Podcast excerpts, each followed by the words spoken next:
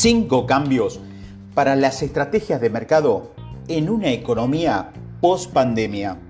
Este audio forma parte de una serie de podcasts que fuimos hablando sobre cómo las empresas han modificado su resultado a través de la pandemia del COVID-19. Hemos hablado también de cómo es por qué es importante que hablemos del crecimiento y cómo el marketing de contenido puede hacer frente a una crisis como la actual. La pandemia del COVID-19 ha traído consigo un sinfín de paradojas. Si bien se ha producido una, una caída en la tasa de empleo, el mercado bursátil se disparó, si bien el distanciamiento social nos ha alejado de nuestros seres queridos, nos estamos conectando más que nunca con nuestros familiares y amigos. Y si bien en muchas empresas el crecimiento se ha ralentizado, su transformación digital se aceleró mucho. Las empresas de prácticamente todos los sectores se han adaptado sin demora a herramientas remotas que le permitieron apoyar a los empleados que trabajan desde su casa.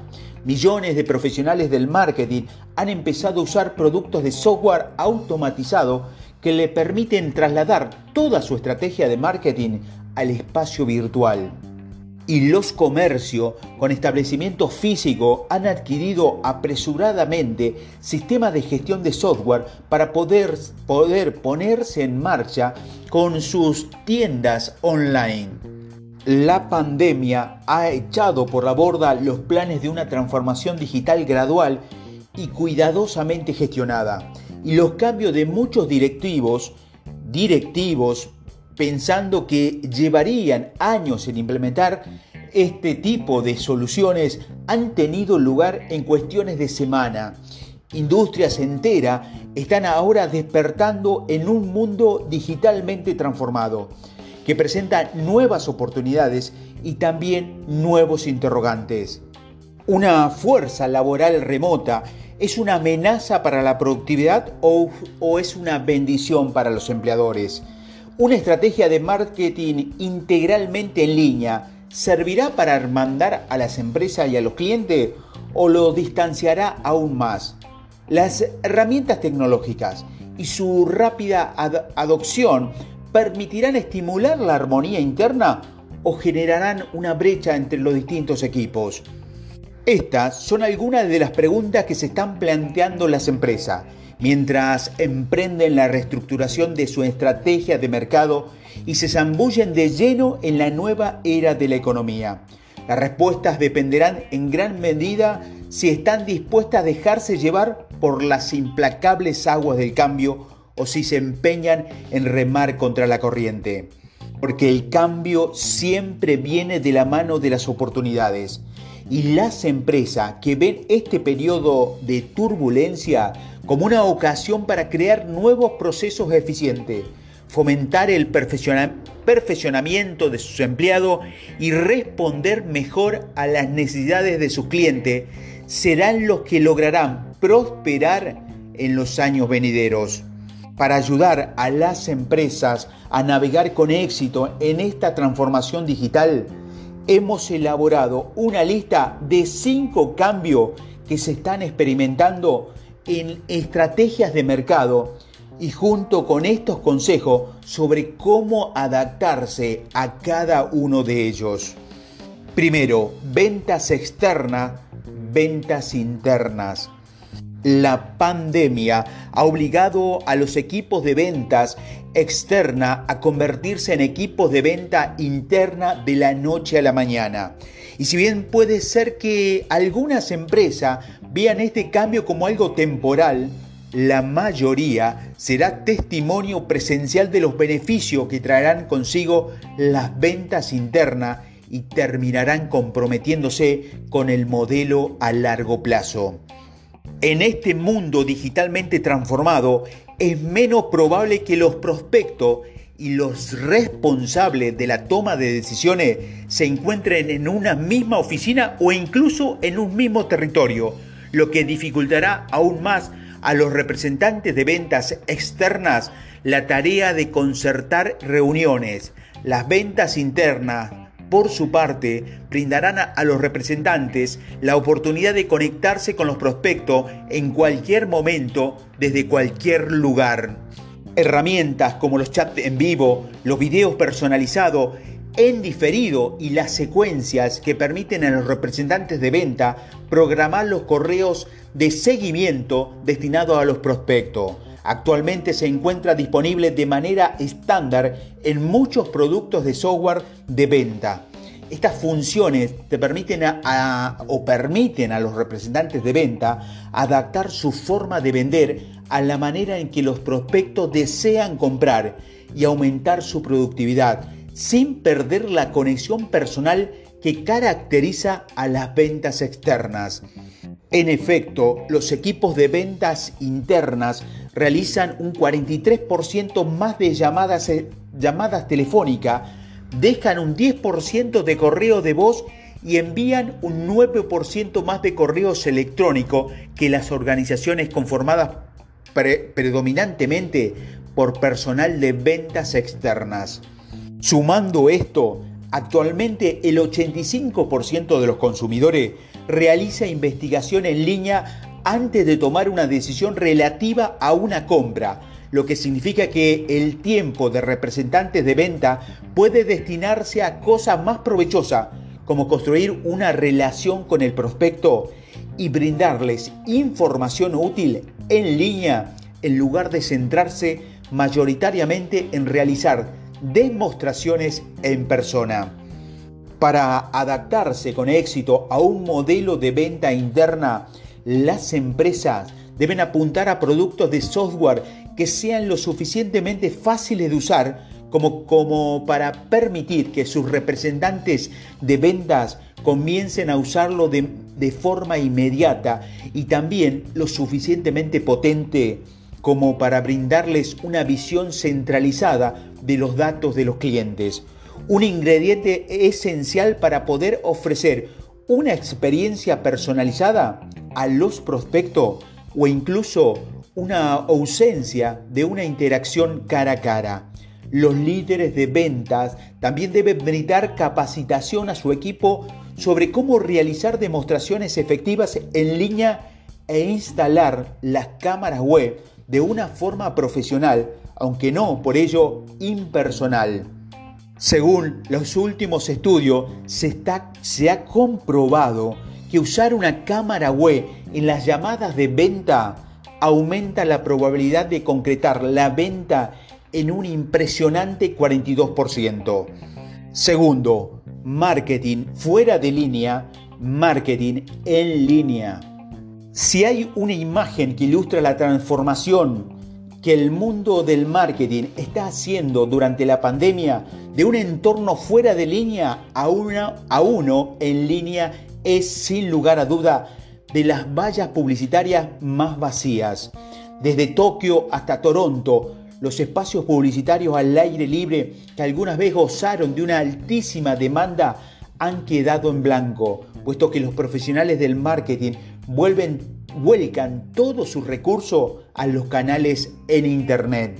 Y en la mayoría de los sectores, lo más probable es que, eh, es que esta tendencia se mantenga así. Cuando una estrategia de marketing se encuentra integralmente en línea, permite a los profesionales del marketing administrar su presupuesto y su estrategia en función de métricas, todo, desde el tráfico de la página web, la tasa de apertura de correo electrónico hasta la participación en redes sociales y el retorno de la inversión, el ROI, de los anuncios digitales, puede medirse con exactitud, lo que te brinda o lo que brinda a los profesionales del marketing una idea muy concreta de cuáles son los canales más eficientes para captar la atención de los clientes. Además, le permite seguir el ritmo a los constantes cambios en el comportamiento de los consumidores y adaptar los mensajes y los presupuestos en apenas cuestión de horas, algo que en canales fuera de línea como la televisión o la publicidad eh, en exteriores lleva semanas e incluso meses. Estos beneficios nunca han sido tan visibles como en los últimos meses, mientras que muchos canales fuera de línea han quedado silenciados durante la pandemia. La interacción en línea entre consumidores y empresa ha alcanzado niveles récord.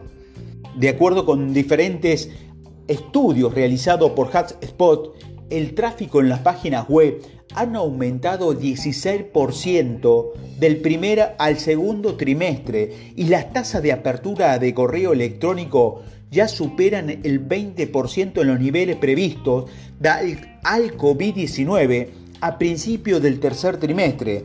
Es decir, que las empresas que ya habían apostado a estos canales no solo han podido mantener la interacción con los clientes en el transcurso de la crisis actual, sino que han sido capaces de adaptar rápidamente el tono de su mensaje en concordancia con los tiempos que corren y comunicar información importante a su audiencia de manera oportuna. Las empresas que están adoptando estrategias de mercado íntegramente en línea por primera vez deben tener la precaución, no obstante, de no abrir demasiados nuevos canales digitales al mismo tiempo.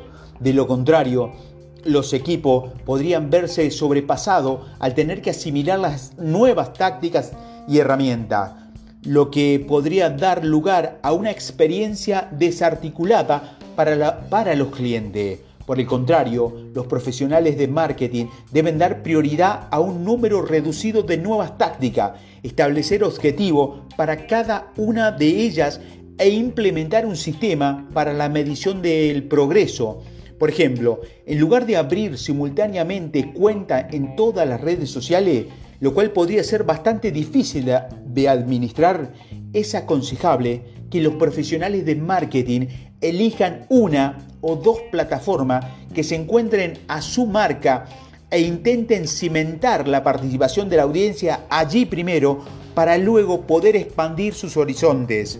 De igual modo, los equipos que pretendan implementar por primera vez una estrategia de marketing por correo electrónico deben elegir productos de software que incluya funciones de análisis como pruebas A o B a fin de seguir más atentamente qué es lo que resuena entre sus audiencias.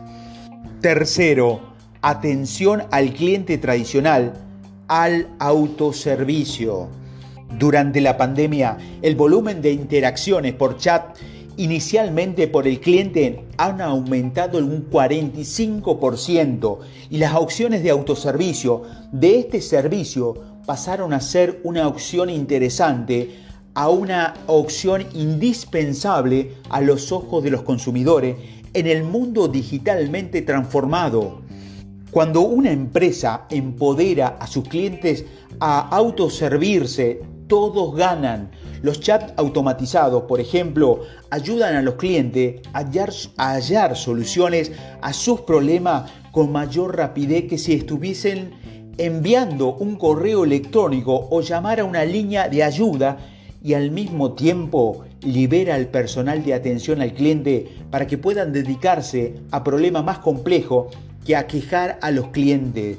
Las empresas que tienen un bot de chat en su sitio web antes de la pandemia fueron capaces de gestionar el mayor volumen de consulta que acompañó a la crisis y a su futuro. Los clientes tendrán como expectativa poder obtener respuesta a sus preguntas en apenas minutos, sin tener que levantar el teléfono. Después de todo, el 67% de los clientes prefiere usar opciones de autoservicio hablar con un representante de la empresa.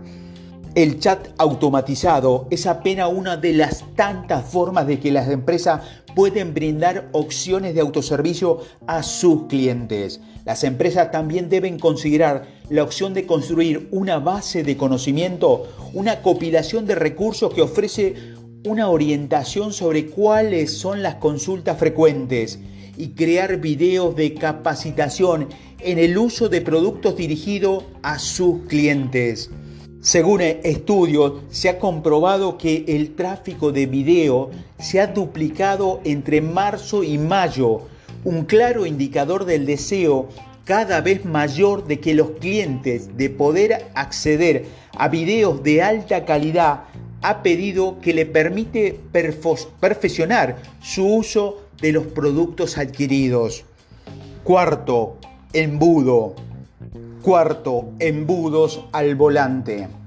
De acuerdo a algunas investigaciones que se están realizando por empresas muy importantes como HubSpot, el curso de la en el curso de la pandemia, los consumidores citan la atención al cliente como el principal factor de influencia en su sentimiento hacia una empresa. A medida que más empresas comienzan a ver la experiencia del cliente como la clave para el crecimiento en el mundo post pandemia, muchos abandonarán el modelo del embudo en favor del modelo del ciclo basado en el cliente.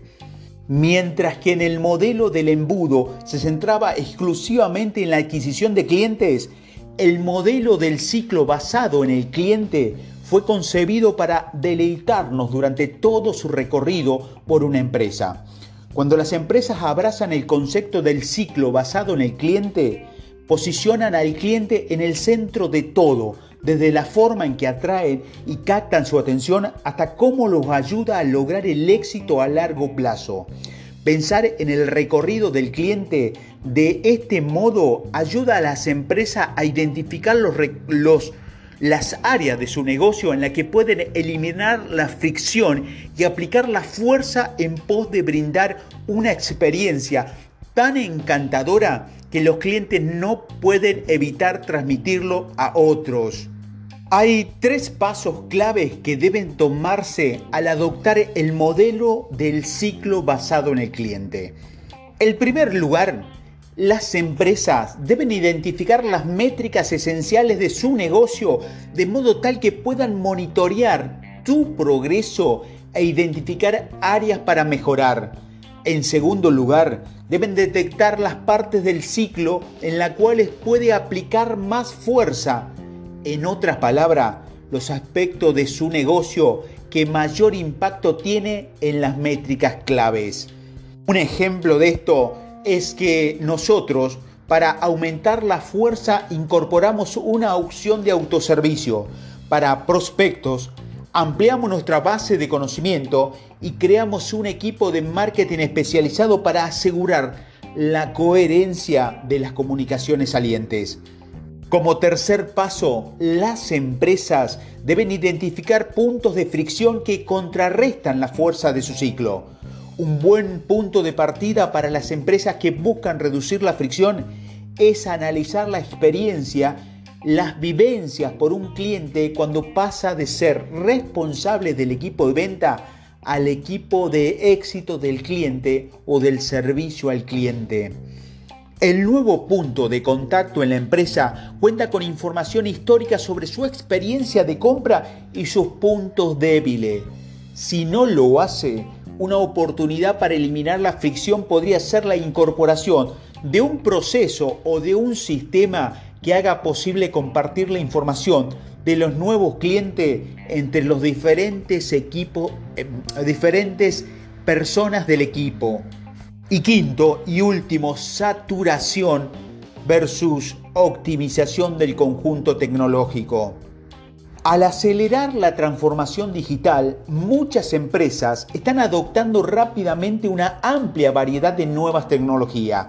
La vasta disponibilidad de poderosas herramientas al alcance de la mano de las empresas es sin lugar a duda algo positivo pero existe algunos inconvenientes que vale la pena considerar. Por ejemplo, cuando las empresas trasladan principalmente toda su operación a un entorno en Internet, como muchas están teniendo que hacer en este momento, corren el riesgo de adoptar un montón de herramientas dispare que no funcionan bien en conjunto, lo que da lugar a un sistema tecnológico saturado que en ocasiones ofrece un efecto silo en relación con los datos, aumenta el trabajo administrativo y dificulta la capacidad del equipo de mantenerse alineado. En el mundo digitalmente transformado, veremos un aumento de las empresas que buscan compensar su deuda, técnica y construir un conjunto de herramientas eficientes que le permita avanzar con rapidez en la era de la pospandemia. Al construir un conjunto de herramientas tecnológicas, las empresas deben seleccionar un sistema que brinde a todos los equipos internos acceso a una única fuente de datos de los clientes sin él, el personal de atención al público estará trabajando con información diferente, con lo cual ofrece el tipo de experiencia contextual y permanente integrada que los clientes esperan actualmente será una tarea monumentalmente difícil. Asimismo, las empresas deben considerar cuán fácil o cuán difícil es integrar herramientas adicionales a su propia plataforma. Para poder mantener la eficacia del conjunto de herramientas tecnológicas, las empresas necesitan la libertad de construirlo de una forma que se adapte a sus necesidades únicas y particulares. La gran aceleración. La década de 1930 marcó la llegada de la Gran Depresión. Diez años después, la Gran Recesión se apoderó de la escena. Como optimista que soy, y espero que en esta época sea recordada por las empresas como la gran aceleración, un momento en el cual las empresas de cada sector, de cada región, atravesaron una transformación digital que aceleró, en definitiva, una nueva era económica. La guía para salir al mercado en esta era será una conformada por ventas internas, marketing en línea, opciones de autoservicio, caracterizada por una mentalidad cíclica e impulsada por un conjunto de tecnologías eficientes y optimizadas que le permitirá mantenerse a la altura de las expectativas de los clientes. Las empresas que adopten esta nueva estrategia serán las que mejor estarán preparadas para navegar en estas aguas turbulentas con éxito y prosperar en el mundo post pandemia y espero de todo corazón que en los años venideros las empresas puedan mirar hacia atrás y recordar la gran aceleración, no solo por el estancamiento que paralizó al mundo, sino más bien por el rápido progreso que dio lugar.